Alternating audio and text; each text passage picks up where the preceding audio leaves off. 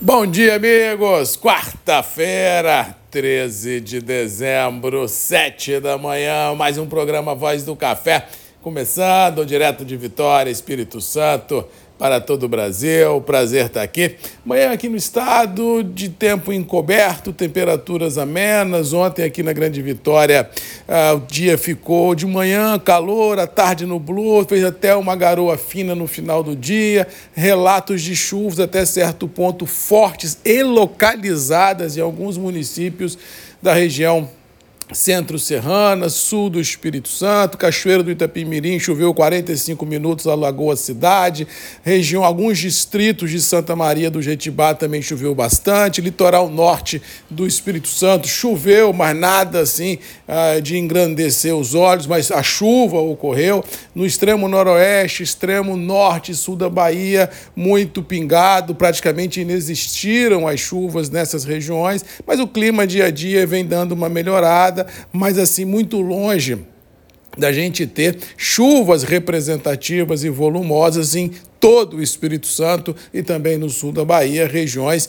principalmente produtoras do nosso Conilon. A ansiedade deverá continuar muito elevada, porque dizem os meteorologistas que uma outra massa de ar quente começa a se formar no centro-oeste, Mato Piba, sudeste do Brasil e que irá impedir nos próximos dias um avanço mais forte de nebulosidade e chuva. E aí as perspectivas que nós temos de chuvas boas para o sudeste volta lá pelo dia 22, 23, 24, 25, Natal. Aí existe a perspectiva que a gente possa ter nos meados da semana que vem outra vez chuvas bem espaçadas em todo o cinturão produtivo. Vamos torcer para que isso ocorra, para a gente minimizar os estragos já causados, dar uma sobrevida ao interior, voltar a dar esperança nos olhos dos produtores que vinham muito desanimados, principalmente no Conilon, porque, como eu disse aqui, por diversas vezes o Conilon não não aguenta as altas temperaturas, não aguenta a falta de água.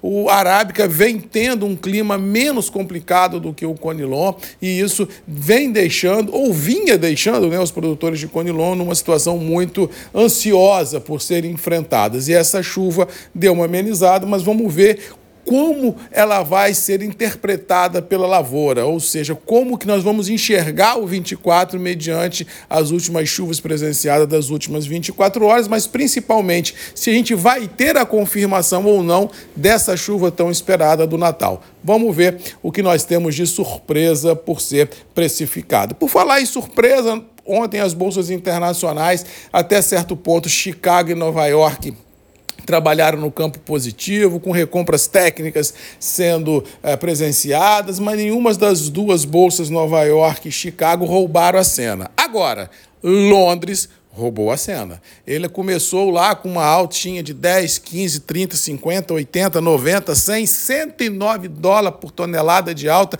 nos vencimentos 24, ou seja, vencimento janeiro de 24, vencimento março 24, ou seja, o 24 bombou. Nós já estamos todo 24 trabalhando aí acima dos 2.630 dólares por tonelada no vencimento presente de janeirão, já aí acima de 2.700 dólares por tonelada. E por mais incrível que possa parecer, eu lendo ah, uma reportagem ontem, dando conta de que, mesmo com a Bolsa de Londres, com a alta vertiginosa que nós presenciamos ontem, Indonésia ainda vende a 700 dólares acima de Londres. E Vietnã vende a 300 a 350 dólares por tonelada acima de Londres. E o Brasil, é, por estar muito competitivo no mercado e por palavras ditas pelo próprio operador que deu a entrevista, disse que é o café mais barato do planeta, é o Conilon brasileiro. Por isso que nós estamos embarcando tanto café, por isso que realmente a, a pegada interna está muito forte. E com detalhe, se você não percebeu, o dólar ontem voltou a namorar cinco reais. Ele foi a R$ 4,97,30. E mesmo assim Nova York ficou no positivo e Londres explodiu. Vamos ver como serão ah, os desdobramentos disso no dia de hoje, se haverá ou não uma realização de lucro na abertura dos trabalhos. É possível que se tenha, porque Londres subiu 200 dólares por tonelada em dois dias. É crível a gente ver uma realização de lucro, mas que eu sempre falo e que venho falando aqui há semanas: volatilidades no mercado podem ocorrer. Agora, o que nós temos que analisar é o viés, é a tendência, é o horizonte. E se nós analisarmos as últimas duas, três, quatro semanas, o viés, a tendência vem se mantendo, que é o campo positivo. Ah, Marco, hoje subiu 30, amanhã caiu 40, depois da manhã subiu 20, depois subiu mais 100, depois caiu 50. É isso. É do jogo. Ou seja, volatilidade é do jogo. O que nós temos que pensar assim: quanto era Londres há três meses atrás? Quanto era Londres há dois meses atrás? Quanto é Londres hoje? E como será Londres daqui a um ano? Muitas perguntas, poucas respostas. Conservadorismo e canja de galinha, como diz mamãe, não faz mal a ninguém. Virada do ano fiscal chegando é acompanhar o mercado full time para não se perder boas oportunidades. E sempre lembrando o que também digo aqui, produtor.